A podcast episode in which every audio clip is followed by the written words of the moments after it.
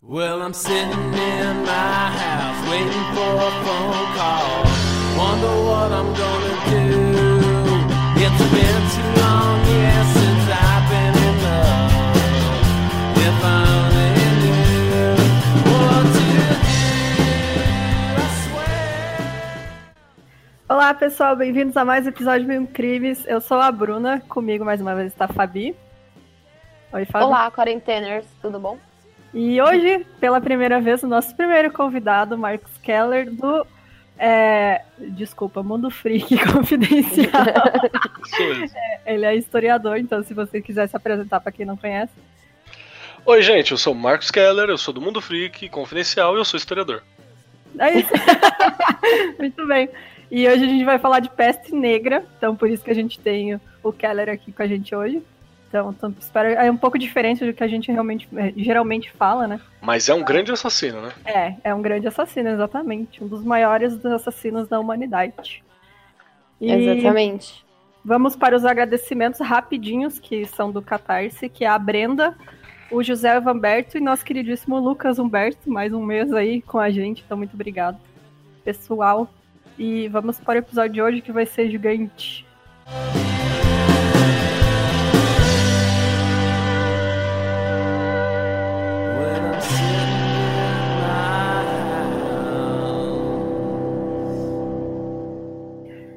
esse episódio, a gente usou como base o texto do Ole J. Benedicto, que é um professor emérito da história da Universidade de Oslo, na Noruega. É, esse texto, então, a gente traduziu todo ele e vamos usar, a gente vai botar o link né, na descrição do episódio para quem quiser ver a, a fonte original. Então, essa doença mortal desastrosa, conhecida como peste negra, se espalhou pela Europa nos anos 1346 a 1353. O nome assustador, no entanto, só veio há vários séculos após sua visitação e provavelmente foi uma tradução incorreta da palavra latina atra, que significa terrível e preto, então tem dois significados. Então, crônicas e cartas da época descrevem o terror causado pela doença. Em Florença, o poeta renascentista Petrarca tinha certeza de que eles não acreditariam, como diz no poema Feliz Posteridade, que não experimentará tanta tristeza abominável e considerará nosso testemunho uma fábula. Então foi tão Show horrível. É, foi tão horrível que as pessoas acharam que no futuro ninguém ia acreditar que aconteceu. Cara, Que- e até, e até hoje a gente tem um. Existem pessoas que duvidam de algum, alguns fatores do que foi a, a peste negra, a peste bubônica, né? Tem gente que duvida se ela foi só a peste bubônica também, ou se ela somava com outras doenças. Mas foi uma parada bastante polêmica. E eu acho legal a figura do Petrarca tá falando. A gente tá falando sobre ele, né? Porque o Petrarca ele era um cara que ele era tido como um- um- uma grande figura da época, assim, saca? Ele é tido como o pai do humanismo. é, muita gente acha que foi ele que inventou aquela, aquele estilo de poesia dos sonetos, sabe? Uhum. Sim. São, acho que são 14 ou 12 versos, não vou lembrar agora. E até acreditado pra ele o rolê de chamar a Idade Média de Idade das Trevas. Porque ele teria ah, visto, interessante. Uhum. ele teria olhado pra esse período que predece, né, e falado assim, porra, foi embaçado, assim. Isso aqui é pra poucos. É. Ele é bacana. E tem, tem mais uma parada que eu acho legal, que é talvez seja bom a gente falar, que ele tá dizendo um dos períodos da peste, né? Na data Ah, que ele tá sim, citando, né? Porque é de Sim. 1346 a 1353. Mas a peste ela foi e voltou várias vezes, assim. Um, um dos registros mais antigos que a gente tem é sobre a, uma coisa que é chamada de praga de Justiniano, que seria no meio do Império Bizantino, em 541 a 545 ou 44 que também foi uma, um- uma, uma praga da peste negra, uma forma da peste negra, que arrebentou a Europa já naquela época, né? E só não se espalhou mais porque morreu gente. Não tinha tanta gente também, né? As É. cidades menos desenvolvidas e tal. Mas mesmo assim, se rolou para pouca gente que tinha, deu quase 100 milhões de mortos também. Nossa, que é Caramba. muita gente pra muita época. assim. gente. É muita gente. É tipo metade de uma população da Europa, né? Da, daquela época, Suave, pelo menos. É. suave. O Império Bizantino quase caiu. Enfim, é, assim, existem outras formas da peste bubônica, assim como o Keller falou, a gente vai ver mais pra frente, que eu coloquei no roteiro também. E, mas assim, por enquanto, é, desse período, a tragédia realmente foi enorme. No curso de apenas alguns meses, 60% da população de Florença morreu devido à praga. E pro, é, provavelmente a mesma proporção em Siena. Inclusive, o próprio Petrarca perdeu a, a sua amada Laura, que eu não sei o sobrenome dela, para a peste negra. E uh, o Agnolo de Tura, que era um outro cronista bem famoso ali da época, disse que enterrei meus cinco filhos com as minhas próprias mãos. Passado, né? Nossa, muita gente. É, porra, 60%. Calcula que de cada 10 brothers seu na cidade, seis foram embora. É, pra Exatamente. sempre. Saca? Fora que provavelmente devia ter ficado um ou dois ali doentes também. Então era absurdo, né? A quantidade. É, a peste negra ela foi uma epidemia dessa doença que a gente está chamando de peste bubônica, né? Que ela é uma doença causada por uma bactéria, a Yersinina, perdão, a Yersinia pestis, que é uma bactéria que circula entre os roedores selvagens, onde vivem sempre onde eles vivem em grande número ou grande densidade é um, uma coisa que pode acontecer. Inclusive no Brasil, você tem locais que estão sempre sobre diagnóstico e olhar para não rolar a peste negra aqui. É, eu sei que ainda tem focos, desculpa te interromper. Fica Tem vontade. focos nos Estados Unidos com aqueles. Como é que fala em português? Os É, redneck? Não, os prairie dogs, que é aqueles bichinhos que fazem buraco no chão, e ficam em pezinho. Ah, é tipo marmota. Isso, marmota, esses mesmo. Eles É, têm foco de peste bubônica neles, então eles são sempre monitorados também, porque caso entre em contato com pessoas, pode ter o risco de contaminação. Sim, é essa Teve um parada caso de caçar ou manipular os É. cadáveres, né? Isso, é. E teve um, um- agora, teve um casal que teve e o filho também, porque eles foram comer uma marmota lá e É, então. o dia da marmota, né? Aí já se lasca, né? To- toda a área onde que está sempre sob observação costuma ser chamado de foco de praga, né? Ou reservatório de praga. E a peste, ela surge entre os seres humanos quando os seres humanos estão muito próximos dessas habitações de roedores, né? Na época da, desse período, da Idade Média, até esse período em Florença, tinha um ratão preto, que era um rato doméstico. Hoje em dia a gente quase não tem mais esse rato, até porque foi se extinguindo aos poucos. É, é um rato bem grande que, que ele vivia entre as pessoas. Inclusive, não é que nem hoje em dia, que você viu um ratinho, o ratinho foge. Ele era um ratão que você olhava pro rato, o rato olhava pra você, aí você olhava pro rato, ele continuava olhando pra você. então. Aí você batia a mão, o rato ia na tua comida e ficava lá em cima da mesa. Normal. Ele não, não se importava, era um rato doméstico mesmo. É um rato que gosta de morar perto das pessoas, em contraste com o rato marrom ou cinza, que é esse que fica distante em esgoto, adega e por aí vai. Normalmente, a peste ela leva de 10 a 14 dias né, para, para matar e para se manifestar. Normalmente ela mata uma colônia de rato, mais ou menos nesse período, e dificulta a vida das pulgas que estavam nesses ratos, né? E aí tem essa parada de que a pulga, que é quem transmite a doença, que é o, onde está o foco da Yersinia pestis, ela pula para o ser humano assim que os ratos são eliminados, né? Ou ali no convívio. E é essa pulga que carrega uma bactéria da peste bubônica de um hospedeiro humano para outro. Bom, e depois então o contágio, depois do contágio, a bactéria está presente em todo o corpo do hospedeiro, porém ela vive mais no sistema linfático e é drenada para um linfonodo, que consequentemente incha para formar um bulbo doloroso. E aí, geralmente, é na virilha, na coxa, na axila ou no pescoço. São as glândulas linfáticas, né? Aí o nome é peste bubônica porque cria esses bulbos.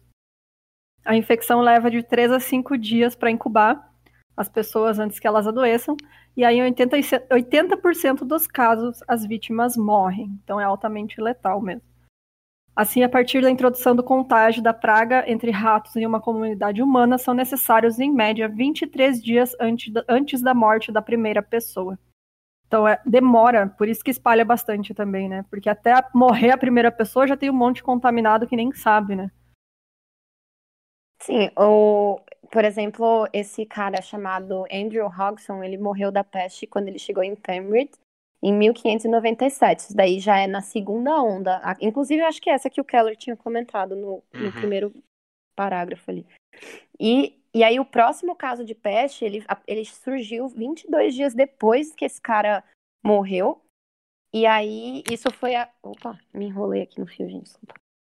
E aí, claro, ele não era o único fugitivo de uma cidade ou área atingida pela peste, que chegava a várias comunidades da região com pulgas infecciosas de ratos em suas roupas ou bagagens, né? Então, assim, a galera não sabia que estava contaminada e elas achavam que era o rato que passava a doença. Só que, na verdade, eram as pulgas, né? Então, elas começavam a andar por aí, que nem os idosos atualmente em São Paulo, sabe? E aí, tipo, começava a passar para todo mundo e eles nem sabiam que estavam é, infectados, né? E Exato. aí eles chamam, eles chamam esse tipo de propagação de propagação de salto ou propagação metastática, fazendo uma alusão à metástase, né, do câncer e tal, que é quando se espalha de, por vários lados, né? E aí a praga logo eclodiu em outros centros urbanos e rurais, de onde a doença se espalhou pelas aldeias e municípios dos distritos vizinhos por um processo semelhante ao desses de saltos. É, uma das formas que ajudava muito a propagar foi os navios, né? É o surgimento das cidades que a gente tem agora, né? O surgimento das pequenas cidades, das pequenas vilas. Então o comércio, os andarilhos, toda essa galera estava transmitindo a peste de um lado para o outro conforme passavam. E, de novo, uma, um paralelo com o que estamos vivendo ou que vivemos, né? Deus queira que no futuro estejamos vivos em 2020, É. do início de 2020, é essa facilidade que ela tinha de propagar Uhum. Como, como foi falado aqui. Então, você não tem como ter controle. Quando aparece um morto, já tem uma galera É. É, já Ah, tá. é. tá espalhada, Já, né? Vocês é já jogaram aquele jogo Pandemic? Uhum. Ai, me falaram tanto e eu não joguei. é. É Então, tipo assim, você só. A única coisa que você tem que fazer é levar a doença em uma pessoa para todos os continentes antes de descobrirem a vacina, tá ligado? Aí você já era, conquista o velho. mundo. Tipo, é, é isso. E é basicamente o que tá acontecendo agora, né? Sim. Sim, é isso mesmo. É, para se tornar uma epidemia, né, a, a doença, qualquer doença, e especificamente nesse caso a peste bubônica, ela deve se espalhar para outras colônias de ratos, que é onde ela vai ser cultivada, e depois vai ser transmitida aos habitantes da mesma maneira. Dá para transportar de habitante para habitante, de humano para humano? Dá, mas eu precisava do rato para poder ah, desenvolver novas pulgas que mantinham com a doença, né? Levou algum tempo para que as pessoas reconhecerem que aquilo era uma epidemia terrível que estava surgindo entre elas.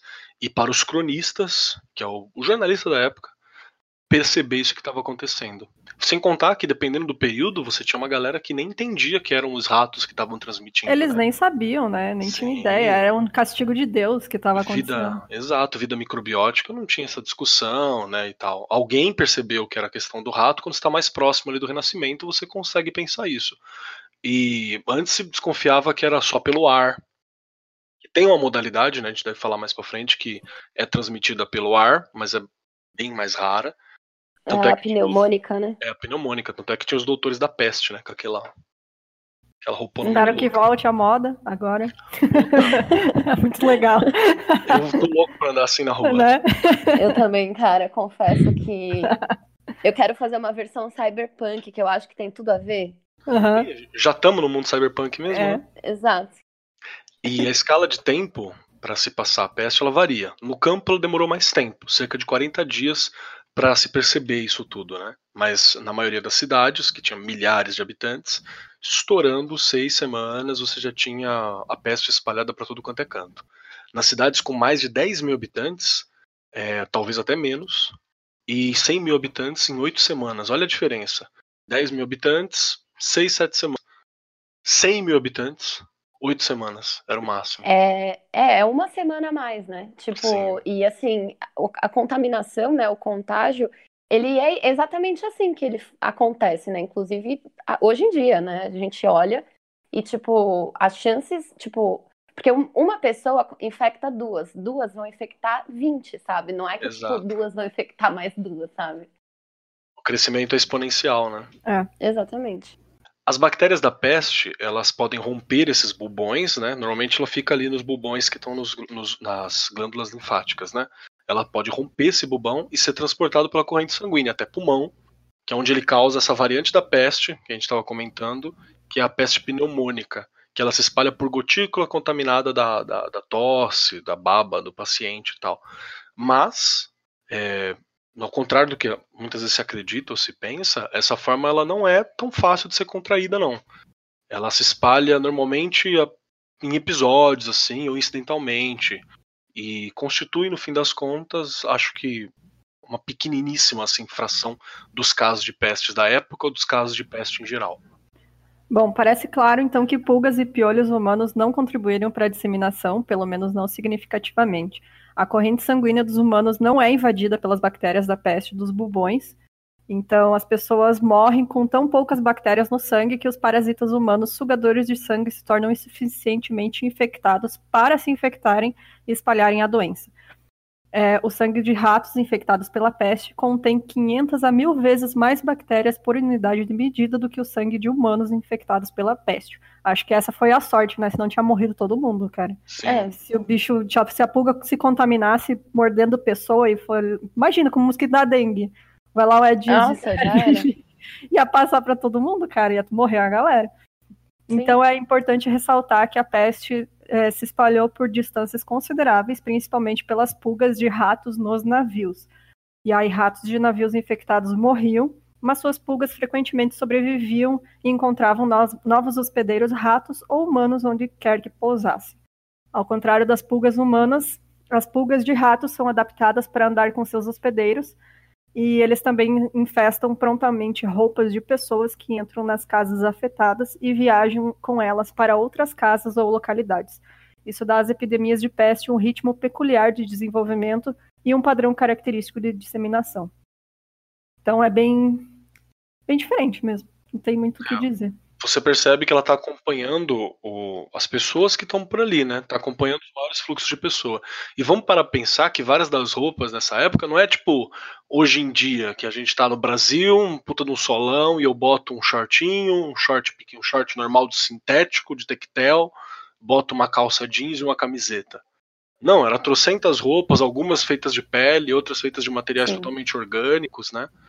E que é. não eram nem lavadas. Não eram lavadas. As pessoas não tomavam banho, né? Não tinha saneamento. Era Como é que coisa. anda? Como é que anda a Europa com lavar roupa? hoje, Ainda hoje. hoje em dia, né? Não nem falando dessa época, tô falando de hoje. É, Gente, então... é muito louco, assim, de fato, você percebe que aqui a galera não toma banho. Tipo, Nossa. Não toma, velho. Eu tomo banho todo dia, eu fiquei em alguns lugares com pessoas nativas, assim, e eu tomo, sei lá, dois banhos por dia, às vezes. E eles acham um, estranhaço, né? Exato, tipo, é muito doido, assim. E eu lavo roupa sempre. Ai, Sim. falando nisso. Falando em lavar roupa. roupa. Tem que não, lavar não, roupa. Só meu negócio, que eu acho que eu esqueci uma calcinha minha no, no banheiro. Ah, não, tá aqui, tá aqui. Ah, tá aí, então tá bom. Você tá me Não vai assustar os gringos aí que no banheiro. Eu tô me lembrando uma, uma situação em que eu hospedei uma, um casal de amigos, né? Que eles são estadunidenses. Uhum. E por tomar banho sempre, assim tal, chegou uma hora que perguntaram a mim e falou assim: Você tá doente, cara? Eu falei assim, não, por que você. Ah, porque você toma banho sempre e tal. Tá, tá bem? Tá... e aí eu descobri que, tipo, pra eles, quem toma banho sempre é quem tá, sei lá, com câncer, saca? É uma parada... Era uma parada mega séria, assim. Eu tive que sentar e explicar. Falei, não, gente, aqui, aqui é quente pra caralho, tem água pra caramba. A gente é, a gente é descendente indígena. É, né? cara. É, uma tradição então... nossa ser limpo. né? Desculpa se a gente é limpinho. Aí falou, ah, tá, beleza, beleza. Aí a mina, a mina olhou pra ele e falou assim: inclusive, tá na hora de você tirar essa camiseta, né? Que tipo, tem uma camiseta que ele usava por baixo, uma regata por baixo Ai, de todas nojo! as roupas. de todas as roupas. É. Nossa, velho. Já era grudado na pele da pessoa. Assim. Ai, Enfim. que nojo. Enfim, é, mas é... então, vocês só imaginam, né? Se hoje em dia, assim, naquela época, cara, tomar banho, Não. tipo, era só por recomendação médica, basicamente, né? Você, Ô, Keller, eu, você, que é, você que é historiador, me confirma Manda. isso aqui. Não sei se é real, tá? Mas é, eu ouvi que, tipo, as mulheres nas cortes que usavam aquela saiona, sabe, assim, Sim. Elas usavam embaixo da, da roupa delas uma, sei lá, um dispositivo ali, um negócio com, com mel para atrair os insetos para lá e eles não entrarem na roupa, no corpo delas. Isso confere? É real? Cara, eu, eu já ouvi sobre coisas assim é, em, algumas, em algumas paradas, mas já associado à cor francesa, ao século XVIII e XVII. Ah, tá. Eu, eu duvido um pouco que seja feito com frequência, porque mel também era um artigo bastante de luxo. Hum, Então, Hum. se ocorre, ele deveria ocorrer, tipo, na alta corte. corte. mesmo, sabe?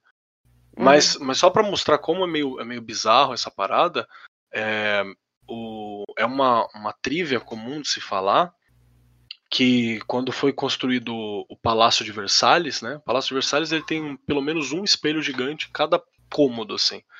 E quando ele foi construído, ele não tinha nenhum banheiro, Uh, Gente, ai, que nojo. saca? era tipo, era aí que a galera fazia cocô e jogava pela janela? Na verdade, provavelmente em Versalhes, por exemplo, digamos que você, você agora, ouvinte, vou usar a Bruna aqui como exemplo, mas pode ser qualquer ouvinte aqui presente.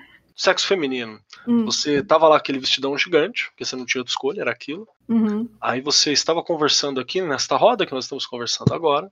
Aí você olhava pra mim e falava assim: "Com licença, meu senhor". Aí você olhava pra Fabi e falava: "Com licença, minha senhora". Aí você ia com o seu o lequezinho até o canto da Ah. sala Ah, não. e você só ficava parada lá. Ah, Aí não. depois você voltava. A gente continuava conversando normalmente. E aonde você estava no canto da sala, tinha uma poça no chão, Ah, não, cara. onde vinha um Ai, criado né. e retirava aquilo. Você tá me dizendo que nessa época todo lugar era a casa do Pazuzu que a gente fez o episódio lá, que as pessoas cagavam no canto.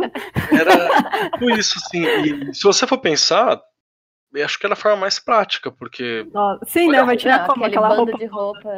né, era a forma mais prática. Deixa escorrer pela perna e depois. Ai, que nojo!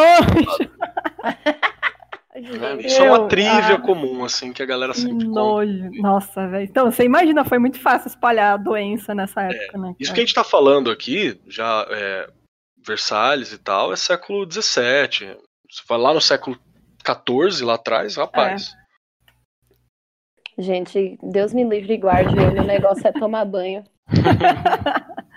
Bom, o fato da peste ser transmitida por pulgas de rato significa que a peste é uma doença das estações mais quentes, que ela desaparece durante o inverno, ou pelo menos perde a maior parte do seu poder de propagação, né? E, inclusive, só uma coisa com os dias atuais do babaca lá que tá no, na presidência, ele fala que, tipo, ah, não, no Brasil é calor, não tem doença. Uhum. Não, essa aqui não vai ter corona, não. Gente, que isso, meu amigo? Que. que... Né? Sai daqui. Então, isso aí já é uma, É. uma doideira só de você pensar, porque com- quando, quando o vetor é rato, ainda beleza, Uhum. Uhum. né? Porque eles vão se esconder e tal, num determinado período frio e por aí vai. Agora, o principal vetor Covid que a gente tem agora é criança. Então Exato. Vai dar o verão, maluco? A criançada vai querer ficar junta. É. Exatamente. Entende? É, eu, eu falei isso em sala, né? Quando a gente estava em sala de aula ainda, eu expliquei para eles, eu, tava, eu tinha falado sobre peste bubônica há pouco tempo, eu falei, ó, o principal vetor são vocês, então é por isso que provavelmente as aulas vão ser suspensas e tal. Aí um aluno levantou a mão assim e falou, tá falando que a gente é tipo os ratos? Aí eu tive que olhar e falar, quase isso. Mas Quase. Mais ou vocês, menos. vocês são mais bonitinhos, É. a gente conversa. Nem sempre. Né? Então, essa, nem sempre. Então, essa lógica do, do, do, do ex-presidente em exercício, ela não é funcional, né, cara? É. Exatamente. É, enfim, é, isso é só mais uma das loucuras desse cara, né? E aí, ah, bom, a- sendo a peste, né, uma doença quase que sazonal, né, por causa que era o que tinham percebido ali na propagação dela, né, que era uma característica, porque, enfim, como o Keller falou, os ratos se escondiam e tal. E aí, na história da peste norueguesa, desde a peste negra, que a peste norueguesa é uma outra coisa, e desde a primeira leva da peste negra, de 1348 até 1349. Opa, tá errada essa data aqui. Ah, não, tá certo, tá certo. Tá 38. certo. Tá certo. Até os últimos surtos de 1654. Então, veja quanto tempo durou de fato, né? Dos 1348 até 1600. Gente, é muito tempo, cara. É muitíssimo tempo. Teve mais de 30 ondas de peste e nunca houve uma epidemia de peste no inverno. Então, meio que ela ficava adormecida, mas não deixava de existir, né? Ficava só entre os Ela- ratos que continuavam na colônia deles, né? Não saíam, Exatamente. do frio. Exatamente. É, é aquilo também que o que ela tinha falado, né? A transmissão, ela é feita, né, atualmente, do Covid, por exemplo, é feita por pessoas, né?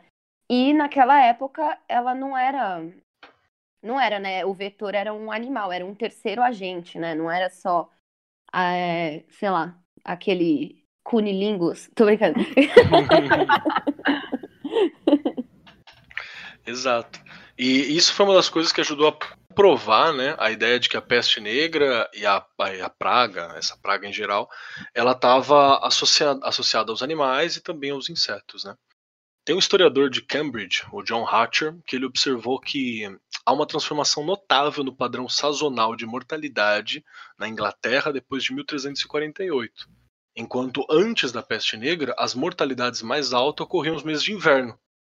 Então ele percebe que teve uma alteração nessa mortalidade. No século seguinte, ela foi mais intensa entre o final de julho e o final de setembro. Ele ressalta que isso indica fortemente que foi uma transformação na, na, nas ondas de morte que foi causada pela virulência da peste bubônica, né? Então, olha aí como você fala, ah, mas é só uma doença, não, cara, ela altera completamente a economia local, tipo, É. o funcionamento daquilo, a organização. Cara, de ela muda a história de um lugar, né? A Sim. peste negra, ela mudou. é, Cara, ela pensa que foram 300 anos, né?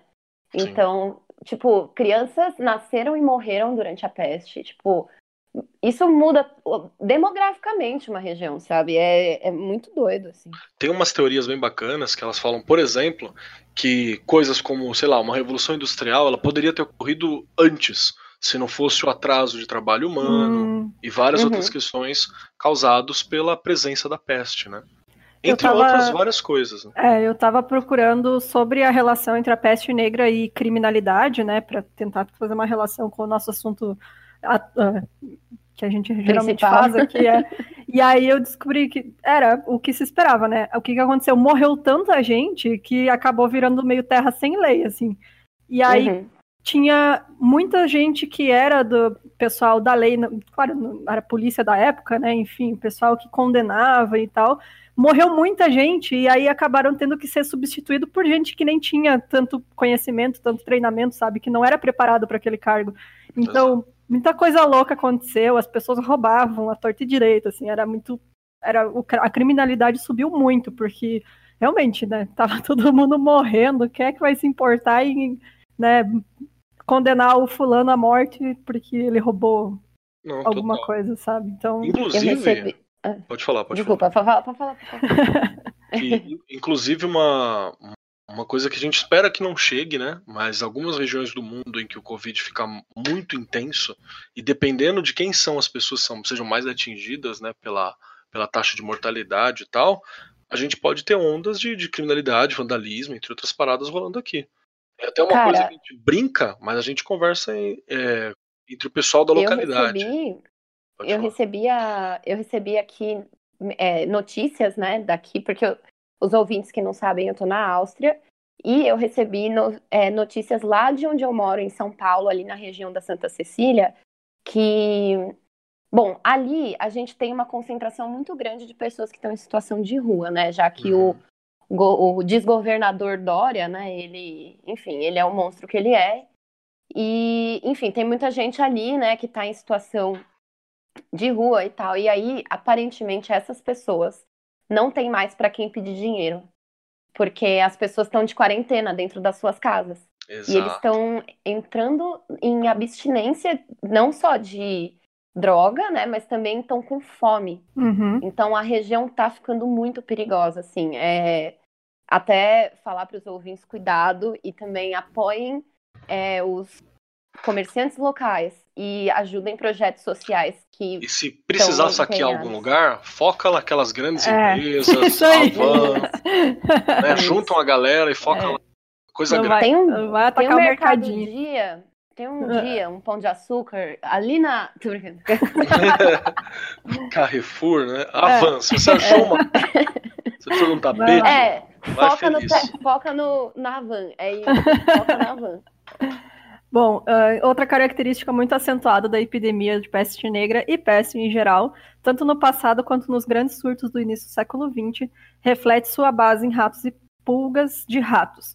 As proporções são muito mais altas de habitantes com- que contraem a peste e morrem em decorrência disso no campo do que nos centros urbanos.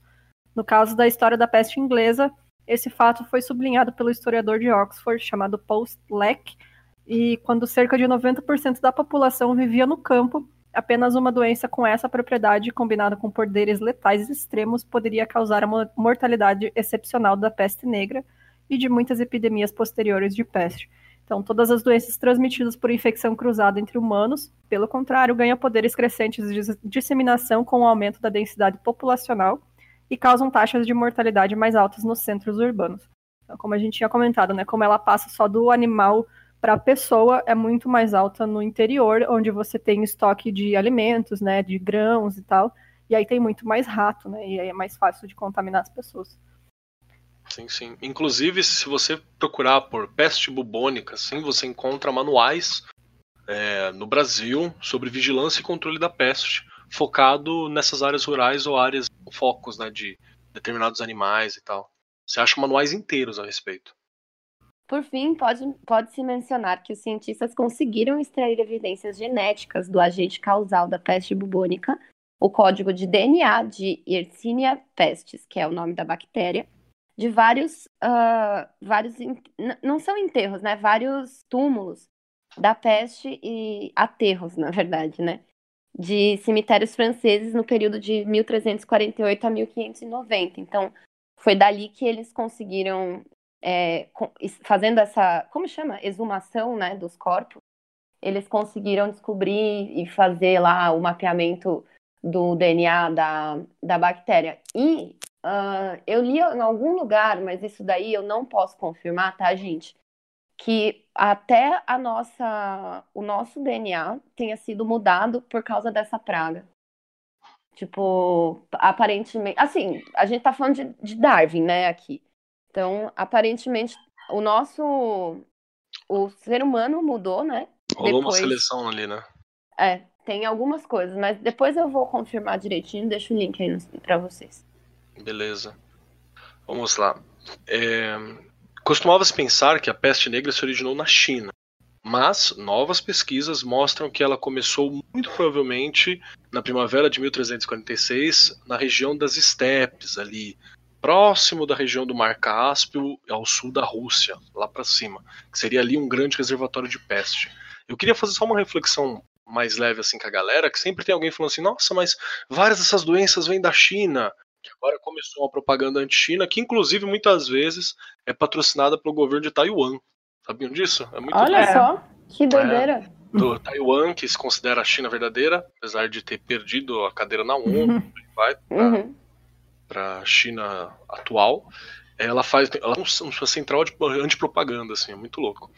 Nossa, e, eu não sabia disso. É, é doidão. Qualquer doideira China que você encontrar, muito provavelmente foi lançada por Taiwan. É a mesma coisa que acontece com a Coreia do é, Sul é, faz sobre a Coreia do Norte. Né? A Coreia do Norte também, né? Tem muita notícia bizarra, assim, que a gente pega que não é verdade, gente. É, aquele rolê uhum. que, ah, fulano de tal explodiu, o Kim Jong-un explodiu o tio. É, e daí aparece o cara vivo uma semana depois, né? É, dois meses depois o cara tava vivo do lado é. dele na foto. Assim. Então, é isso são processo de antipropaganda, né? É. E é uma reflexão rápida, assim, que eu queria fazer com a galera, que, ai, mas tanta coisa acontece na China. Foi lógico, a população da China sempre foi gigantesca. É. E é muito uhum. fácil falar China para uma realidade muito grande, porque desde sempre a China se, se coloca como império, ela tem uma união cultural muito grande, né? apesar de ter tido várias lutas e vários imperadores distintos, ela tem uma coerência cultural muito grande, uma coerência de território muito grande. Então, tipo, vai de um teco, de um teco da Rússia até o outro lado da, da, da Europa, até beirando o Oriente Médio. Aí alguém olha e fala assim: ah, mas é sempre na China. Cara, a China é gigante. Qual gigante. parte da China você está falando? Né? É, a mesma coisa que falar, é sempre no Brasil. Porra, mas a Amazônia é uma coisa, Rio Grande do Sul é outra, assim, completamente diferente. E também tem que lembrar que a maioria dessas doenças, principalmente doenças virológicas, assim, elas saltam convívio com animais, né? E a China ela tem uma tradição que ela é imensamente carnívora. Então é uma galera que, que cuida de, de, de animais para consumo mesmo e que sempre foi carnívora, ah, mas tem que parar com isso. Cara, o atual governo chinês ele tenta já uns 50, 60 anos desenvolver na população um, um hábito mais é, vegano ou vegetariano, né? né? Mais consciente. E mesmo assim, você não luta contra 4 mil anos de cultura. Não, é, assim, eu vou falar como do, do meu ponto de vista de mulher vegana, né? Eu sou vegana já tem, tipo, 15 anos. Cara, eu não acho que todo mundo tem que ser vegano. Tipo, relaxa, galera. Pode comer carne à vontade. Quer dizer, eu acho que tem que ter uma conscientização do consumo, porque, obviamente, ninguém precisa comer carne todo dia em todas as refeições do dia.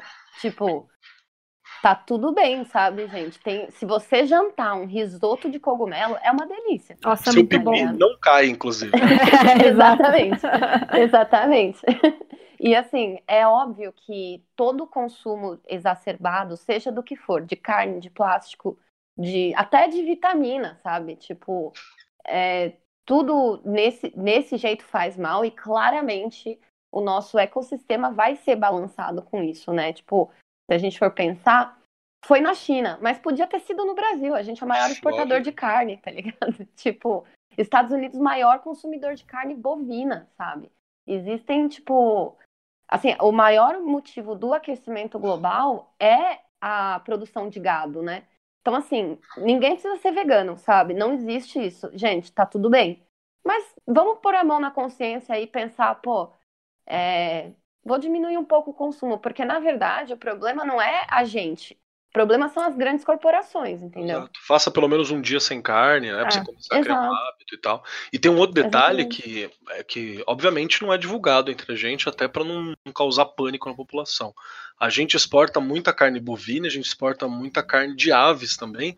E de Sim. tempos em tempos, quando você encontra uma, algum, alguma cepa de doença modificada, ou uma gripe, que a gripe é muito comum entre, entre aves, né?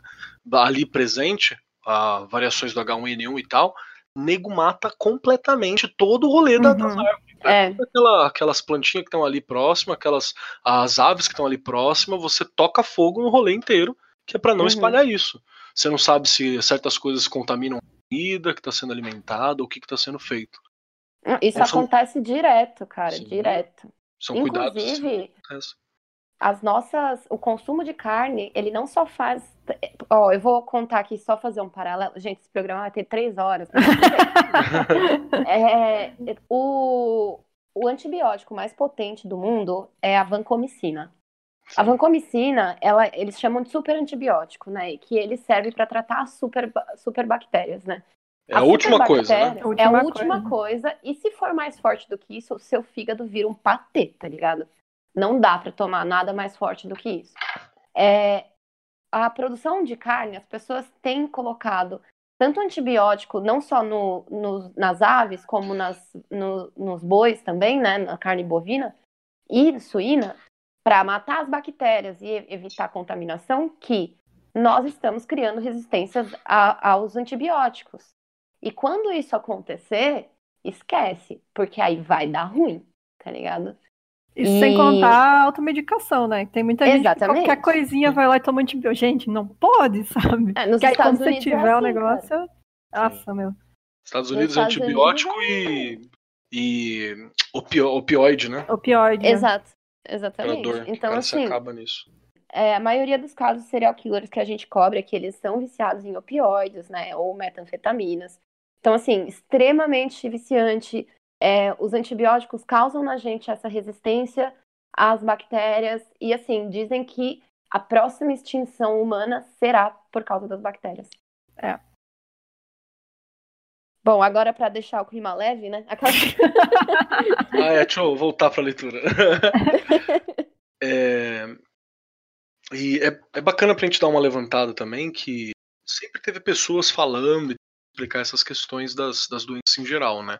Sobre a, a peste negra e a origem dela, tem dois cronistas que são mais contemporâneos que identificam o, o estuário do rio Don, que ele deságua no mar de Azov, né, como uma área do surto original, o provável surto original ali de onde surgiu a peste bubônica.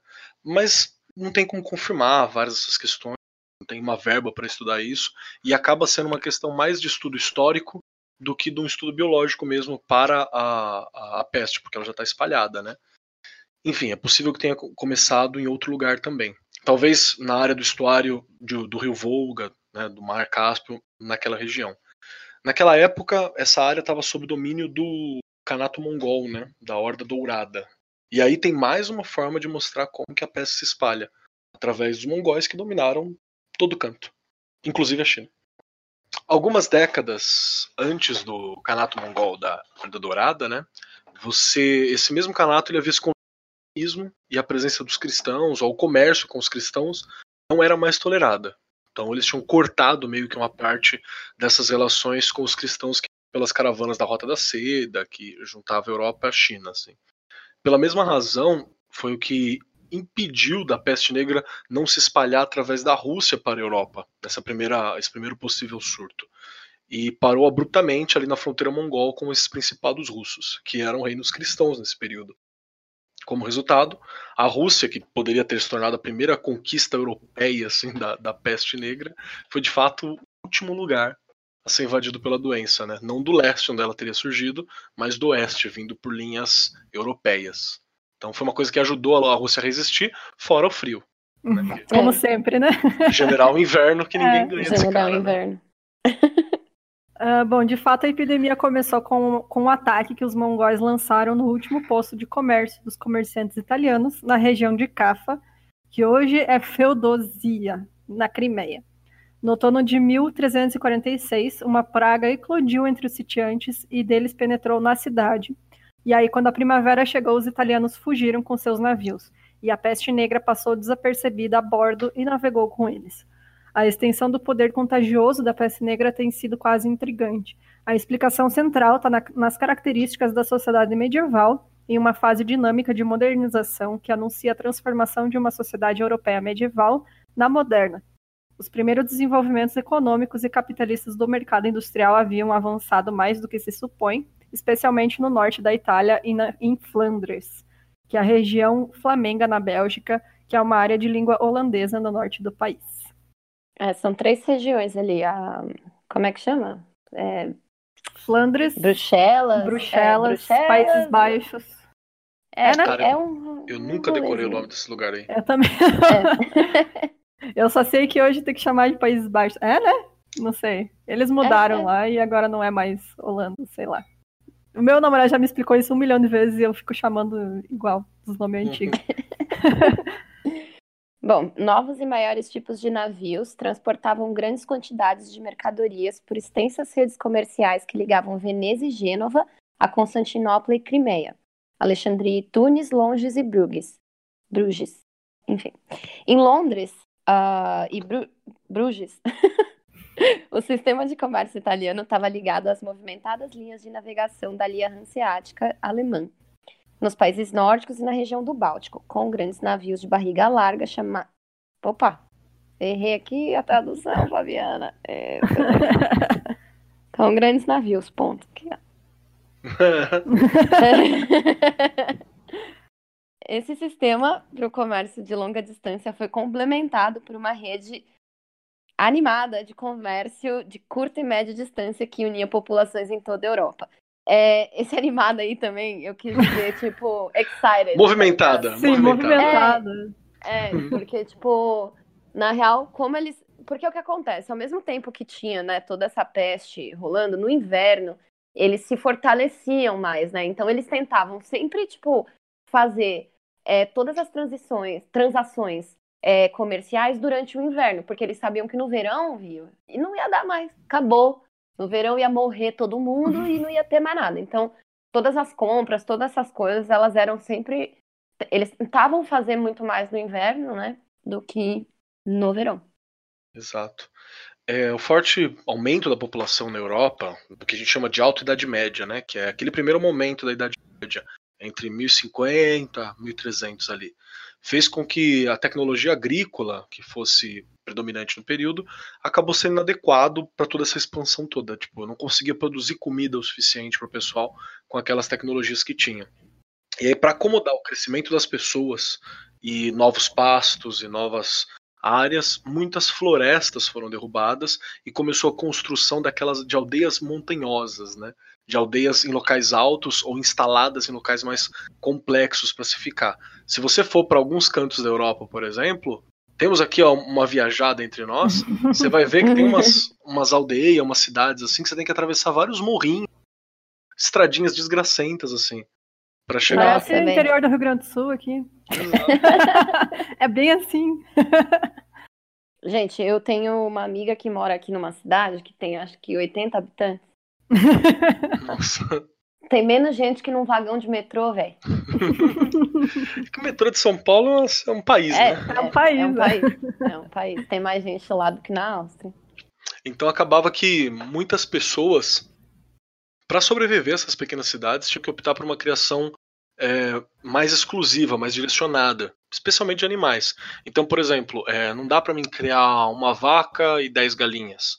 Dava mais trabalho. Então acabava criando só vaca, só galinha, só isso, para ter um excedente de produtos ali associados a esses animais que eu pudesse trocar por uma outra vila que, criava outra parada.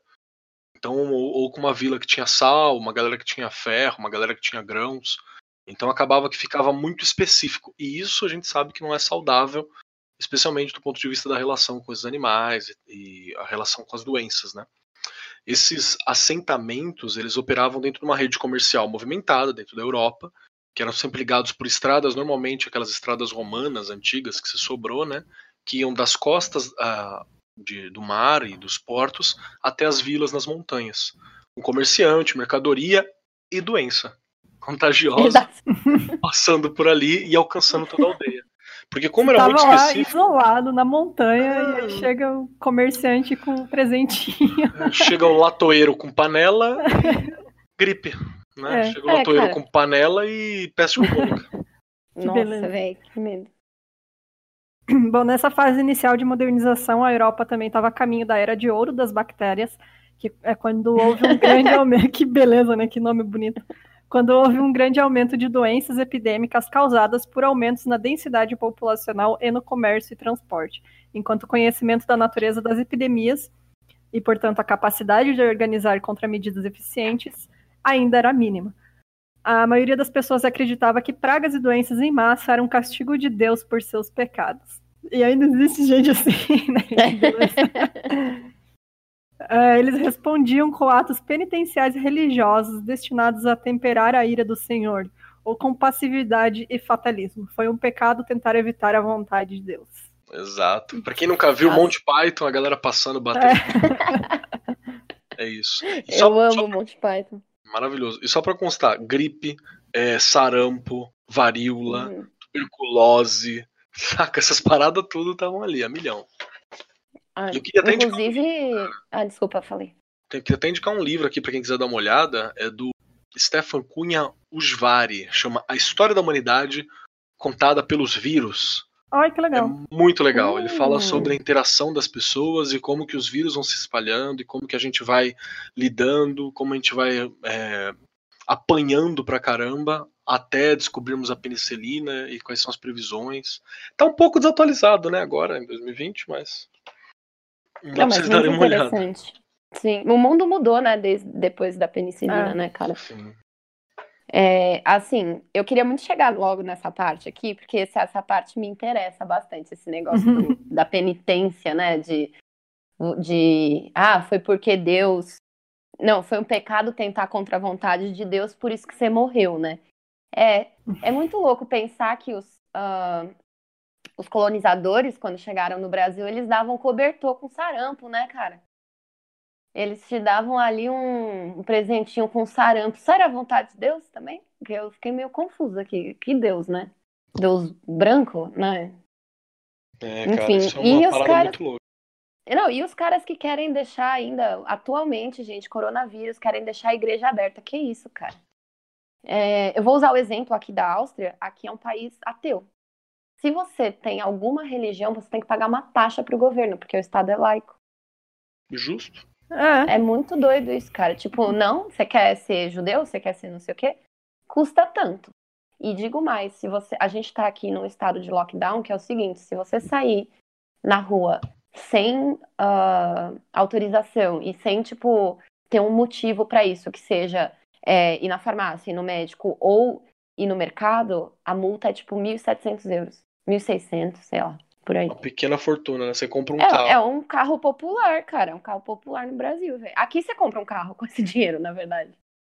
Enfim, é, e aí, enquanto isso, tem gente brincando lá, o Malafaia, ou aquele tal Ed Macedo lá, falando que não, venham para a igreja. Ah, pelo amor de Deus, né, gente? Que que é isso, cara? É. É o medo de falir, né? Uhum. Exatamente. É exato, exatamente. Tá aí, não tem, Bom. o pobre não tá preparado, um mês de salário, de reserva. Ai, É. É, doe, doe para a igreja, né? Enfim, muito mais pode ser dito sobre os padrões de disseminação territorial da peste negra. Da particular importância, de particular importância foi o surgimento repentino da praga por longas distâncias, devido ao seu rápido transporte por navio, né? Bom, a gente sabe que eles viajavam a uma velocidade média de 40 km por dia. Isso parece ser lento, mas naquela época, né, era muito, e isso significa que a peste negra podia mover-se até 600 quilômetros em duas semanas, né? E Nossa. fora, é, fora que assim, é do, 600 quilômetros em duas semanas para chegar na costa. Aí chega lá o, o vendedor de panela na aldeia, lá na puta que pariu, e todo mundo vai se contaminar também, entendeu? Então, não tem essa, né? Por isso que durou tanto tempo também, né? Tantos séculos, essas ondas de praga. Por terra, a propagação foi muito mais lenta, que era até 2 km por dia. Mas, gente, mesmo assim, não é lento, né? Vamos pensar Não. que. É. É, É a morte tipo, andando pela terra, né? Exatamente, exatamente. Como, como a Fabi tá falando aí, o ritmo de propagação ela acaba diminuindo bastante durante o inverno, né? E chegou a parar completamente em algumas áreas montanhosas, como os Alpes e partes do norte da Europa. Por quê? Porque é frio e é difícil o acesso. Então são locais onde a peste tinha dificuldade para chegar, assim como qualquer outra pessoa. E a pessoa que pegava a peste, ela morria muito rápido, né? Então ela não, Sim. não ficava para contar a história, né? Era Os ratos 80%, né? era muito alto. Os ratos que estavam acompanhando também não, não chegavam lá em cima. As próprias é, pulgas também não sobreviviam, né? E por aí vai. No entanto, a peste negra frequentemente estabeleceu umas duas ou mais frentes, assim, de maneira muito rápida, para conquistar países, avançando por vários quadrantes. Então, não era só um foco de doença. Dar mais um exemplo para a gente entender como essa questão de frentes de, de avanço é importante para você estudar. É, a China conseguiu controlar muito bem, muito bem, a questão do coronavírus no seu território. Por quê? Porque tudo estava na, na, na região de Wuhan. Era ali que estava focado. Aí você fala, nossa, mas a China lutou e tal, e foi fácil na China. Cara, não foi fácil. Foi todo o governo chinês focado naquilo, lockdown no país, com toda a verba que o governo tinha à disposição para controlar esse problema, para ele resolver isso em 5, 6 meses, 4 meses acho que foi. Ah, os caras levantaram o hospital de É, emergência lá em nada. Wuhan. Eu tenho o- um primo do meu pai, na verdade, ele é piloto de avião lá na China. E Uhum. aí ele mandava, né, atualizações e tal pra, pra minha família. E ele, tipo, logo no início da, da, da epidemia, assim, logo em dezembro, eu acho que foi, que ele foi fazer um voo e dentro do avião eles passavam com aquele termômetro, né, e Pra testando todo mundo febre, pra né? ver se alguém tinha febre. Daí se uma pessoa tinha, parava tudo. E daí esperava. Então, tipo, cara, foi, assim, ó, completo controle de tudo, assim. Não é ah, só fazer quarentena e deixar as pessoas em casa. Não, é tudo, cara. Tudo, tudo, tudo. E a gente tá falando do, esta, do, do, do Estado chinês, né, cara? É um Uhum. governo gigantesco, com verbo pra caramba, e que tá preocupado com o teu povo, com o próprio povo nesse sentido. Acho que a gente não pode dizer o mesmo atualmente É. aqui. Nossa, Né? Isso porque era uma única frente ali. Agora, por exemplo, vamos pegar outro caso, a Itália, que o bagulho tá muito louco. Tá numa região só também. Tá, num, tá focado num ponto só e tudo focado para se trabalhar lá. Agora vamos para os Estados Unidos. Estados Unidos tem três regiões. É. Né? Estados Cara, Unidos fora tem que três os frentes. caras não estavam nem testando lá, né? Era Exato. 3 mil dólares pra você fazer o teste, você nem sabia quem tem a doença, sabe? São- E assim, cara- as medidas. oh, desculpa. É, as medidas que a China tomou, elas foram muito rápidas. E, tipo, o Brasil já tem mais gente contaminada proporcionalmente, né, ao tempo. É, a gente, tipo, dobrou de contaminações em menos tempo do que a China, sabe? Então, assim, é, vai dar ruim, vai dar ruim, vai. Exato. Enquanto a gente tiver gente que nem o Roberto Justus, que nem aquele dono do Madeiro, ou até mesmo o nosso presidente, não é mesmo? É, o bicho vai pegar, velho. E quem vai sofrer vão ser as, as, é, as classes de base, né? Tipo, vai ser é. o trabalhador, o pequeno comerciante. Enfim, já tô aqui nervosa, hein, gente? Mas é real. A nossa Aquilo... sorte aqui é que os governadores estão fazendo alguma coisa, né? Estão passando por cima. Já é incrível. E vendo o que pode controlar. É. Mas tá, mesmo assim ainda tá muito complicado, porque no Brasil, pelo menos, o Distrito Federal é um foco, Rio de Janeiro é um provável foco, né? Tá sendo analisado ainda o quão impactante tá, e São Paulo é foco. Então, a gente tem três focos e não tem a capacidade do Estado chinês. É, exato. Entende? Cara... Os Estados Unidos tem também três focos fortes, que acho que é Califórnia, Nova York e lembro se Los Angeles. Mas é, é, é, o que tá rolando também. Então, complicado. É, em Nova York eles estão testando todo mundo na rua. Tipo, fiquei sabendo que a galera também tá a milhão, assim, porque realmente, inclusive, cara, é, aqui mesmo, né, na Europa, onde tem, tipo, aqui do lado da Itália, sabe? A galera, eu tô no meio, né, na Áustria, Europa Central, tá ligado? Dá pra você ir de a pé. É, tipo... Quase. Talvez havia um tempo. É. E assim, é, aqui eles já estão tomando várias medidas que, tipo, nem tá. Aqui na Áustria tá de boa, tá ligado? E, nem, e mesmo assim eles já estão, tipo, man, tomando várias medidas, me testaram duas vezes pro corona. A minha amiga que tá aqui comigo, ela teve corona. Eu só posso sair de casa quando ela fizer o teste e der negativo, porque senão não posso voltar pro Brasil. Não posso sair da Áustria, não posso entrar na Alemanha. É, é... Sim, Exato. aqui estão fazendo coisas, sabe? Tipo, cadê o Brasil fazendo coisas? A gente tem um presidente que fala que é só uma gripe, cara. Oh, que isso? E no período que a gente está tratando aqui sobre a peste bubônica, por volta ali de 1300, né, que a gente falou desde o começo, a gente também não tinha nem como ter esse controle porque não tinha essa compreensão. Então você tinha navios italianos, né, vindo de Cafa e chegando em Constantinopla com a peste a bordo. Né? Aí a epidemia se soltou ali mais ou menos no início de julho, ela ficou mais forte lá no norte da África e chegando ao Oriente Médio, onde ela começou por volta de 1 de setembro. E aí chega em Alexandria com o transporte de navio vindo de Constantinopla. E de Constantinopla, que era um grande centro, né, era o que sobrou de o que sobrou do Império Romano, era um grande centro cultural, religioso e por aí vai. De Constantinopla você se espalha por todos os centros comerciais do Mediterrâneo europeu, né? Isso mais ou menos ali em 1347, chegando até Marsella, que é um porto também, por volta da segunda semana de setembro, com um navio que deve ter vindo da, de Constantinopla. Né? Parece que os, ah, os comerciantes italianos eles deixaram Constantinopla vários meses depois e chegaram a Gênova, Veneza, Praga a bordo, é, entre outros locais onde eles vão. Né? Chegaram até Florença, Pisa, Gênova. A expansão de Pisa é caracterizada por uma série de assaltos metastáticos, né, que vai passando de, de pessoa para pessoa ali dentro essas grandes cidades comerciais também funcionavam de doença né, para conquistar toda a Europa. Então foram várias frentes: Constantinopla, Gênova, Veneza. Não tem como vencer. Né? É, não tem. É, bom, então na Europa Mediterrânea, Marsella fundou, uh, funcionou como o primeiro grande centro de expansão. E aí o avanço relativamente rápido, tanto para o norte do Vale do Ródano até Lyon, e para o sudoeste ao longo das costas rumo à Espanha em meses frios com relativamente pouca atividade marítima, o que já é impressionante também, né? Porque já tinha pouco e estava espalhando. Então, em março de 1348, as costas mediterrâneas de Lyon e da Espanha estavam sob ataque da peste. É da peste ou sob ataque?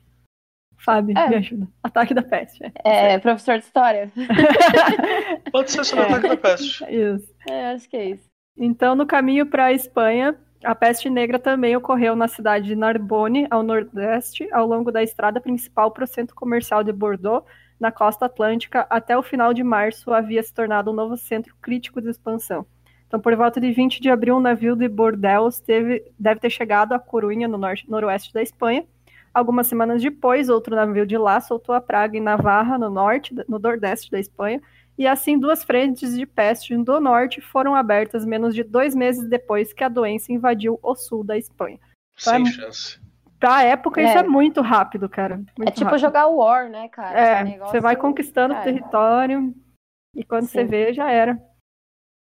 Bom, outro navio de pra... É, outro navio Praga, né, que é o que eles chamam esses navios infectados, né, ele partia de Bordeaux para o norte, para Rouen, na Normandia, onde chegou no final de abril.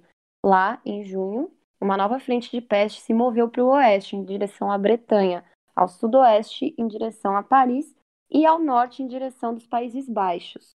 Outro navio portador de peste deixou Bordeaux algumas semanas depois, chegou por volta de 8 de maio na cidade de Melcombe Regis, no sul da Inglaterra, parte da atual Weymouth, em Dorset. A epidemia eclodiu pouco antes de 24 de junho. A importância dos navios na rápida transmissão do contágio é enfatizada pelo fato de que, na época em que a peste negra desembarcou em Weymouth, ainda estava em uma fase inicial na Itália. De Weymouth, a peste negra se espalhou não apenas para o interior, mas também, também em novos saltos metastáticos de navios, que em alguns casos devem ter viajado antes dos surtos reconhecidos da epidemia, ou seja, eles nem sabiam que carregavam a peste bubônica. Em Bristol, é, Bristol, aqui tem um exemplo, né? Que Bristol foi contaminada em junho, e aí as cidades, e assim como as cidades costeiras do Pale na Irlanda, né? E Londres foi contaminado no início de agosto, porém só no final de setembro que o surto epidêmico começou a se tornar é, notícia, né? Então eles, tipo, depois de que já ia morrer todo mundo que eles sabiam, sabe? E aí Bom, daí foi espalhado para o interior e também agora, hoje em dia, está claro que toda a Inglaterra foi tomada pela praga em 1349, porque no final de, do outono de 1348, o transporte de navios abriu uma frente norte na Inglaterra para a peste negra, aparentemente em Grimsby. Então já tinha atravessado tudo, né? Sim, é. chegou na Inglaterra que se dizia um dos centros culturais também, né? Um dos grandes motores, via mar. Então era, e é uma ilha, né, cara? Então chegar é. ilha fudeu. Chegou é. ali já é. Não, não tem pra onde fugir. A chegada antecipada da peste negra na Inglaterra e essa rápida expansão para as regiões sudeste acabaram moldando grande parte do padrão de expansão assim no norte da Europa. A praga deve ter chegado em Oslo mais ou menos em outubro de 1348 e deve ter ido com um navio do sudeste da Inglaterra que mantinha vários contatos comerciais assim com a região da Noruega nesse período. O surto da peste negra na Noruega, que é o principal ponto desse texto que a gente está analisando, né? Ela acaba ocorrendo antes que a doença conseguisse penetrar no sul da Alemanha, ilustrando novamente a grande importância do transporte por navio e a relativa lentidão da propagação por terra. Por que, que por navio era mais fácil de propagar? Porque o é, espaço, né? Carrega mais ratos, por terra é um pouco mais difícil você carregar um rato no bolso. Não, então, e aí vezes... também os ratos e as pulgas, né, que são os transmissores, têm um buffet, basicamente, né? É. Exato, total. Então era muito mais fácil essa propagação por ali, nesse sentido. Uhum. E é interessante desse texto também que você falou assim, porra, mas a Noruega, cara, se chegou na Noruega, irmão. Você não chega na Noruega. é, se você exato. não for de avião, não dá para chegar na Noruega. Assim. Exatamente. Saca? Então é meio complexo. O surto em Oslo é, foi logo interrompido pelo advento do clima de inverno, né, que aí os ratinhos fogem, mas ele eclode novamente no início da primavera. Logo se espalhou para fora de Oslo pelas principais estradas do interior, em ambos os lados do fjord norueguês. Outra introdução independente de contágio, ou seja, não tem nada a ver com esse navio que chegou lá da, da, da Inglaterra, ocorreu no início de julho de 49, 1349, na cidade de Bergen, chegou em um outro navio, vindo da Inglaterra, não aquele primeiro, provavelmente esse navio veio de King's Lynn, é, com a abertura dessa segunda frente na Noruega, aí pronto. Aí foi a razão que a Noruega foi é. tomada completamente né, ao longo de 1349 pela doença. E que só desapareceu completamente com o advento do inverno, né, porque as vítimas morreram junto com todo o resto. E aí é isso que acaba com a, com a praga. É. O fim do ser humano e o fim do rato. A disseminação precoce da peste negra em Oslo, que preparou o terreno para um surto completo no início da primavera, ela teve grande importância para o ritmo e o padrão da nova conquista da peste negra no norte da Europa, porque novamente o transporte de navios teve um papel crucial. Desta vez, principalmente pelos navios anseáticos que fugiam para casa de seu posto comercial em Oslo com mercadorias adquiridas durante o inverno. Então, no caminho no porto de Halmstad, próximos ao Som, aparentemente estava contaminado no início de julho. Este foi o ponto de partida para a conquista da Dinamarca e da Suécia pela peste, seguida por várias outras introduções independentes do contágio da praga posteriormente. Até o final de 1350, a maioria desses territórios havia sido devastada. É, um Parênteses aqui é que um som é uma grande entrada de mar ou oceano mais profunda que uma baía e mais larga que um fiord, ou um canal estreito de mar ou oceano entre dois corpos de terra. Obrigado, Fábio, porque eu não sabia o que, que era isso. eu descobri hoje também. Sabia cultura. Esse porto de Almstad, só para vocês entenderem, ele é na Suíça, tá? Bom, uh, enfim, aí na viagem de volta para as cidades anseáticas do Mar Báltico, tinha iniciado significativamente antes, né? Então, o surto da peste negra na cidade prussiana de Elbing, que é na Polônia, em 24 de agosto de 1349, foi um novo marco na história da peste. Como a gente falou, né? A gente teve aí mais de 30 ondas de peste, né? Então, que durou por 300 anos, né? E aí foi, né, os navios foram levando, então levaram lá de Oslo, que foi tipo uma parte importante da contaminação, né?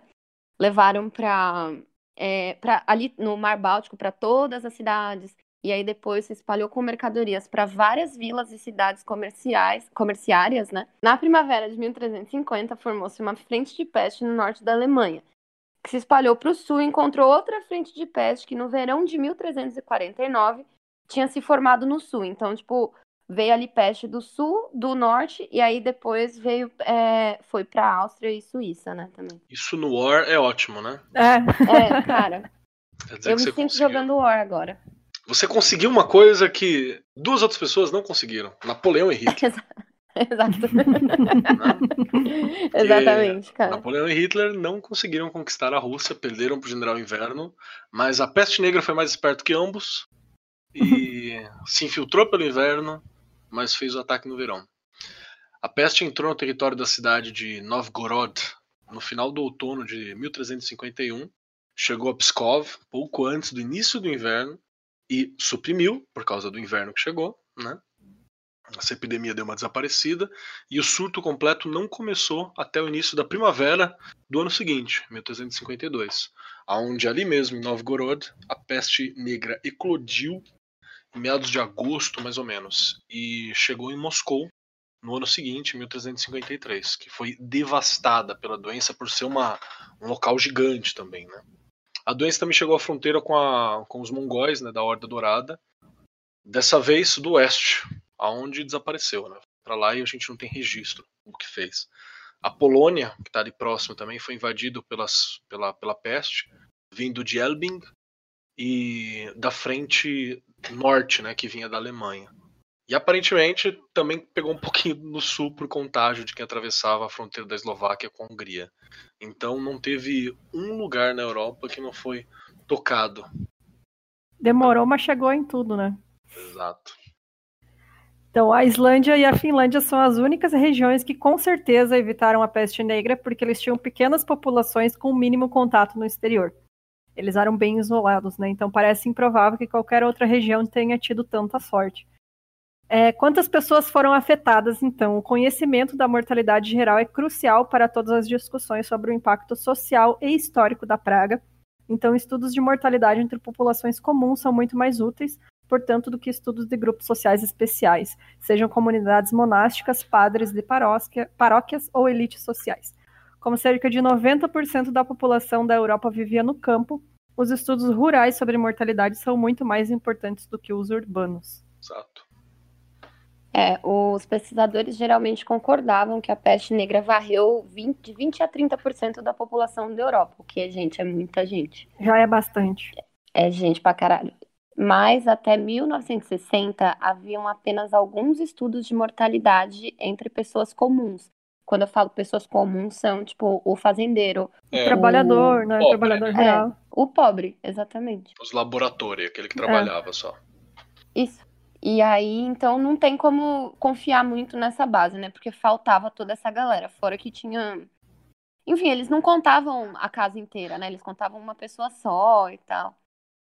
E aí hoje em dia está claro que essas estimativas de mortalidade elas podem ser duplicadas, na verdade, né? E nenhuma fonte adequada para o estudo da mortalidade foi encontrado nos países muçulmanos. Então também falta esse número aí. Então a gente não tem, é um buraco que a gente. Hum. É um buraco que a gente vai viver, inclusive, no. Porque. é. né, aqui no Brasil a gente está enfrentando o Covid-19 aí. E a gente sabe que o único motivo de ter sido tomada várias atitudes assim rápidas foi porque um dos primeiros locais a ser infectado foi Brasília. É. Uhum. Que se não fosse isso, bichão, não, não tava É, não tava falando nem que a pau. É, a gente tem aí vários outros problemas, como dengue e o zika e tal, que são infernais. Só que como afeta principalmente uma galera pobre, então foda-se. É. Ninguém liga. É. Aí agora que pegou uma parada que se introduziu principalmente na classe rica no primeiro momento e depois está se espalhando, aí o bagulho é diferente. Tanto é que você não tem locais é, locais pobres onde isso chegou. Na periferia do, de São Paulo deve estar chegando agora, com os trabalhadores que frequentaram a área central. Agora a área central de São Paulo, a área central de, de Brasília, isso aí tudo foi uma loucura, né? Sim. Vamos lá. Então, esses dados de mortalidade disponíveis, né, ela refletem a natureza dos registros. Né? Algumas coisas não eram reais ou eles estavam viciados pelos olhos de, de, quem, de quem produziu aquilo. Sei lá, os padres que escreveram, escreveram aqueles que eram importantes. Os cronistas que falavam das classes mais abastadas. E por aí vai. Em alguns casos, as fontes são censos reais, né, que registram todos os membros da população local, incluindo mulheres e crianças. No entanto, a maioria das fontes são registros fiscais e registros de senhores, né? Que falavam da família na forma dos nomes e dos proprietários. Então, morreu família João da Silva. Se tinha 5 ou 15 pessoas na família João da Silva, Não sabe. sabe? É. Alguns desses registros é, visavam registrar todas as famílias, também as classes pobres e necessitadas que não pagavam impostos ou aluguéis. Então a gente não tem ter um controle sobre isso por ser uma questão fiscal e essa galera estava longe do, da visão fiscal às vezes.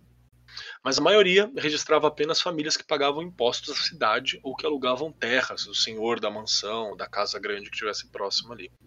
Isso significa que foi registrado predominantemente homens adultos em melhor situação de, de grana do que a população geral. Então é o homem branco cis que estava ali sendo registrado Exatamente.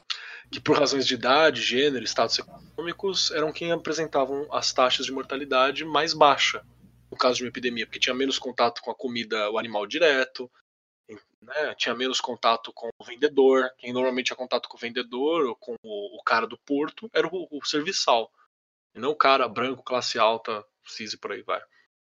Né? Então, a, a, aqueles que estavam com mais taxa de mortalidade nessa epidemia, que a população em geral, eles passam meio que invisíveis. Talvez esse dobrar, o Fabi falou ali em cima, seja até mais que isso, né?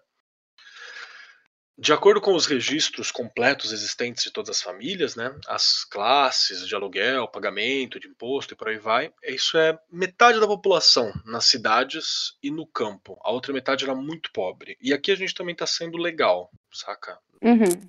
Não é nem Sim. metade, cara. Com certeza é. a maioria era muito pobre, né? A gente está sendo muito legal nesse metade aqui, mas dá para ser uns 30, 70, até, até isso.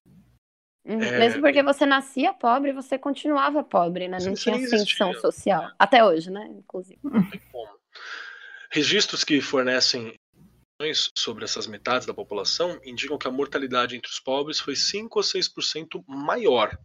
Isso significa que, na maioria dos casos, quando os registros apenas a população masculina adulta, a mortalidade entre a população masculina adulta, como um todo, você pode pôr a mais, sei lá, 2,5, 3 até 4% a mais. Então, e a gente não tem dados, às vezes, de população feminina ou criança. Primeiro porque a mortalidade infantil era muito comum, né? Então morreu, joga pro lado e torce pro próximo vingar. E, e a questão da mulher também tinha local que Ninguém liga, né? tava Ninguém liga pra mulher. mulher era gente, né? Ainda nessa Exatamente. Até hoje, né? Inclusive. Sinto muito, viu? É triste. bem. É, eu vi também que, como muito trabalhador morreu, muito trabalhador, não tinha gente suficiente para fazer colheita, né, para manter toda a produção de alimentos. Então teve muita gente que passou fome e morreu também. Então não foi só a Uhum. consequência da peste, não foi só a doença. Foi muita gente morrendo em consequência de- né, dessas coisas que tipo não tinha gente suficiente para trabalhar, para colher, enfim. As pessoas É, teve a, a grande fome, né? Também ali. Uhum. Foi É. mais ou menos nessa época, eu acho.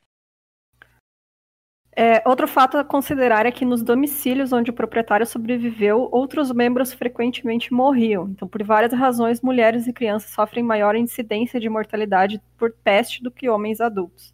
Ainda existem alguns censos produzidos pela cidade de Toscana para estabelecer a necessidade de grãos ou sal. Eles mostram que as famílias foram, em média, reduzidas no campo de 4,5 para 4 pessoas e nos centros urbanos de 4 para 3,5 pessoas todas as fontes medievais que permitem o estudo do tamanho e composição das famílias entre a população comum produzem dados semelhantes. Da Itália no sul da Europa, a Inglaterra no oeste e da Noruega no norte da Europa, isso significa que a mortalidade entre os, entre os domicílios registrados como um todo foi de 11 a 12,5% maior que entre os domicílios registrados.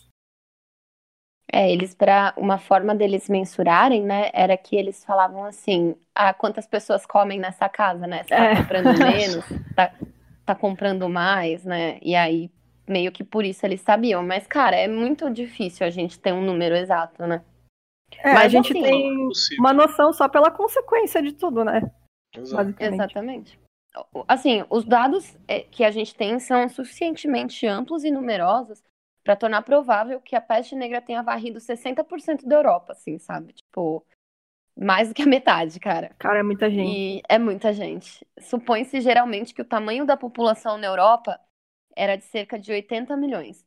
Isso implica que cerca de 50 milhões de pessoas morreram na peste negra. Então, tipo, mano, sobrou pouquíssima gente, sobrou 30 milhões de pessoas, cara. É e essa Exatamente, não dá pra gente saber, né? Ela essas essas estatísticas elas são maiores do que a Segunda Guerra Mundial, tanto nos campos de combate quanto no Holocausto, e é o dobro de números uh, do número de mortos pelo Stalin, né? Na União Soviética. Porque eu acho que matou pouco, né? Aquelas que devia ter matado é mais. Mas você sabe que a galera faz uns cálculos bizarros. É. Ah, não, é. Os, é, os caras gostam. esquece de, de calcular né? nazista, né? Nazista não é. As vítimas, não, né, do, da Segunda eu... Guerra não, não disse que se eram nazistas, não. É, é eu acho muito louco os caras falando que, tipo. É, ah, o comunismo matou muita gente, não sei o quê, o fantasma do comunismo, blá blá blá blá. E ao mesmo tempo, essa mesma pessoa fala assim: ah, não, o holocausto era mentira, gente. Não aconteceu, não. É, então. Tipo, você fala, tá bom, né? Tá bom, meu amigo. Não, é bizarro, cara. Essa queda dramática e terrível assim na população da Europa tornou-se uma característica bastante duradoura na sociedade medieval tardia, assim. Então eram as vilas mais esvaziadas, é, as questões de fome deram uma aplacada porque você tinha mais campos agora que ficavam largados, né, para cuidar. Então teve uma, teve uma questão muito muito visível, né, desse vazio. Que a gente tá, a gente está percebendo um pouco desse vazio hoje, né? Eu estou aqui, eu tô numa área periférica e o silêncio é fantástico. É uma coisa incrível, assim, como você percebe que as cidades elas estão mais silenciosas. Isso porque a galera tá viva, só estão trancados dentro de casa. É, só estão em casa. É, calcule uhum. no, no, caso da, da Europa nesse, nesse período. Enfim, com a Vocês viram lá, ah, desculpa te interromper, vocês viram lá na Itália que a Veneza tá, tipo, mó bonita, assim, os rios, tá ligado? Tem golfinho, caralho. Uma galera tirou foto do céu de São Paulo, o céu de São Paulo tá bem mais claro, o céu, ó, na China tava se vendo o céu, né? É. Aí ah, eu meu, eu espero que isso acorde as grandes empresas e, e que eles entendam que, tipo, se você trabalha com tecnologia, sabe? Então, tipo, cara, não tem por que você não fazer home office duas, três vezes por semana. É, isso mostrou que dá fazer tem... home office. É, então, olha o tanto de gente que tem em São Paulo, cara, tipo, você melhorar o trânsito, você melhorar a qualidade do ar, você melhora tudo, sabe? Não, é total. E ainda tem gente que às vezes mandou mensagem assim e fala: Ai, tá vendo? Você tá aqui, o ser humano é uma praga, tem que acabar o ser humano. Eu falei, então, não é o ser humano a praga, amigo. É. A quantidade de tranqueira que você solta no meio ambiente e tal é baixíssima, saca? Exato. O problema são não é. Grandes empresas. O problema são grandes empresas, o problema é o sistema que a gente faz que é. fala que você tem que ter um carro. Que fala que você o problema é o Estado, cara. Todo mundo tem que ser anarquista nessa porra. É, tem vários outros problemas ali que estão que, que atrapalhando. Não tem problema nenhum quando você critica uma parada. É. Saiba o que está criticando ali minimamente, né? Exatamente. E vamos lá. Com essas epidemias que estavam acontecendo de peste varrendo crescimento é, populacional, você teve esse esvaziamento né, em vários locais da Europa. Inevitavelmente, teve um impacto gigantesco na sociedade, afetou a dinâmica é, do convívio, afetou o desenvolvimento, afetou cultura, afetou tudo que podia se afetar, né? É, com uma dinâmica de, de, uma mudança no desenvolvimento do período, né? Nesse período medieval, a, que foi do período medieval até o início da Era Moderna, então são 600 anos ali de impacto. O Nossa, ponto de virada cara. é muito tempo, cara. São É. 600, 700 anos lutando contra a peste. Sim. Não, é, são, tipo, de fato, assim, 300, 400 anos contra a peste e o resto é, tipo, lidando com tudo aquilo que. Problemas cara, dela. E você tinha também ali sarampo, você tinha rubéola, você tinha catapora, você tinha, sei lá, porrada de doenças. Uhum. E uma maior característica, é, especialmente, que eu acho que é um que torna ela um ponto de virada na, na história, dessa história humana, que é uma, uma vasta tragédia em vários pontos, assim, é que a peste negra ela se espalhou por todo o mundo conhecido naquele período, ceifando milhões de vidas, né? A gente está citando especialmente a peste de 1346 a 53, que é um dos últimos grandes surtos. E isso torna esse momento incomparável na história da humanidade, talvez até os dias que a gente vive hoje, né? Que a gente está vivendo um novo momento que é tão amplo e talvez tão incomparável quanto, né? Exatamente. E agora a gente já até tem né, armas mais potentes contra, mas a, a gente vê que o grande vilão é a ignorância, né, cara? É. E é isso. Com isso a gente encerra o episódio. Ê, Uma good vibes, então. longa jornada. Good vibe. Fique em casa. É, É, e para quem quiser conhecer mais o Keller e o trabalho dele, Keller, fala sobre você aí. Faz seu jabá aí.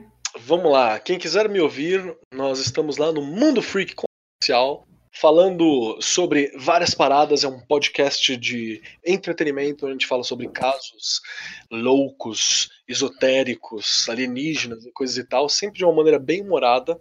E é bem legal que uma coisa que eu falo de vez em quando, sempre que eu visito outro, outro grupo, é que apesar da gente falar de todas essas coisas muito doidas aqui, se nem existe, a gente tem que estar sendo mais racional do que muita gente no Brasil de 2019 Com certeza. então Nossa, cola com a gente, certeza. né? Que a gente é gente boa. A gente tá, tem que ir lá e falar assim: olha, talvez isso não tenha, talvez seja verdade de alguém.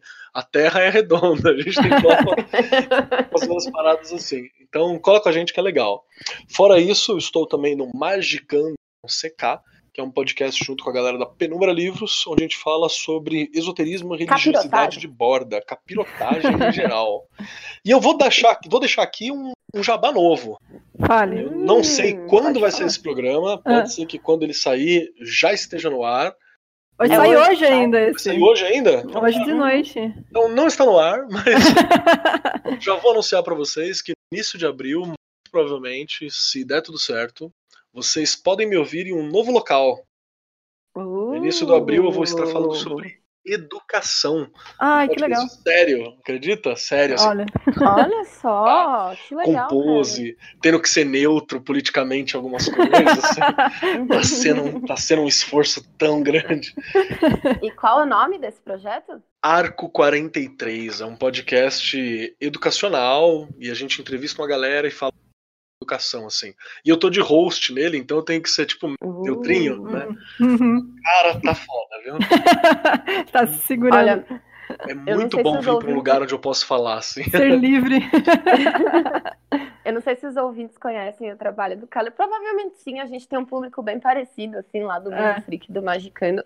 Mas eu é, sou muito fã, assim, do Keller como pessoa, como a gente já teve a oportunidade de se ver e tomar umas brejas junto várias vezes. É, eu tenho muito orgulho, assim, queria agradecer demais por ele participar do podcast. É, Ah, obrigado. eu gosto, ah, eu amo o seu trabalho, não só como é, podcaster, né, mas também como educador. Eu gosto muito, assim, é, pelo que a gente se conhece, né, pelo que a gente conversa das suas posturas e da forma como você tá aí treinando essa nova geração, né, cara? Sim, mano, que- tem vários cuidados aí que a gente tem É. que ter, né?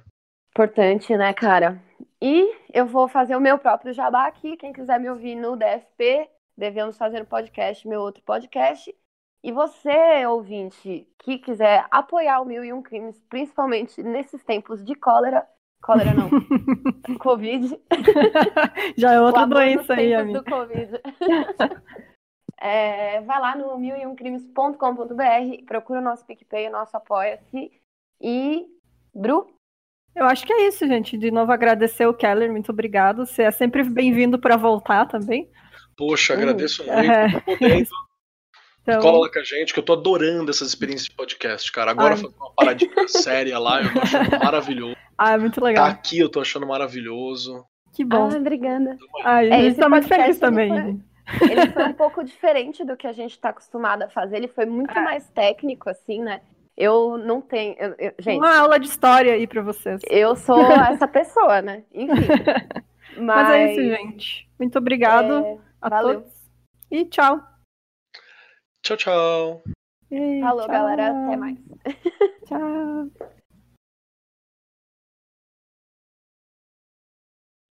Ai, gente, peraí um pouco. Eu não acredito nisso. O quê? Perdemos? Ah, eu acho que sim. Puta que Eu baixei o, eu baixei o arquivo agora pra olhar e tem tipo só o comecinho. Ai, meu Deus, eu não creio. Desconfiei. Ah, não, velho. Vamos de novo, velho. Bora. Peraí, peraí, peraí. Deixa eu ver se ele não me mandou outro arquivo, porque esse aqui é só o finalzinho, na verdade. Uhum. Deixa eu ver. Hoje. Ah, não, esse aqui é porque ele gravou em duas partes, é isso. Eu baixei Ah. o que a gente tá gravando agora. Nossa, que susto, meu Deus do céu.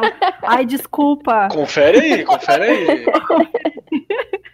Desculpa, Ai, eu vi que ele baixou muito rápido. Normalmente é bonitinho, tá? A gente é. É.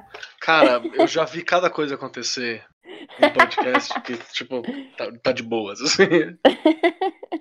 Eu vi que ele baixou só agora, é tipo a Fábio falando seria o quê? Ué, tá, então não é. Já, já rolou uma vez, pra vocês terem uma ideia. Gente, eu vou dar uma parada que eu acho que estão roubando minha casa. Que? Oi? Aí, tipo. aí a gente, como assim, mano? Ele falou assim, de boa, de boa, peraí, peraí. E, tipo, ficou um silêncio, ouviu um barulho e tal. Aí não, era tipo o irmão dele chegando bêbado. Meu assim, Deus! tá? Era Jaca? Então Era é louco, Jacaúna? acontece. Não, não era o Jacaúna, foi um outro podcast. Cara, que Ai, põe, põe esse daqui de extra no final, Bru. Aí. Desde a Então- parte que a gente acha que deu ruim até agora. Meu Deus, que ai, que gente, que susto. Peraí, tá quase terminando o download. Então pode acontecer. Pode acontecer, de verdade.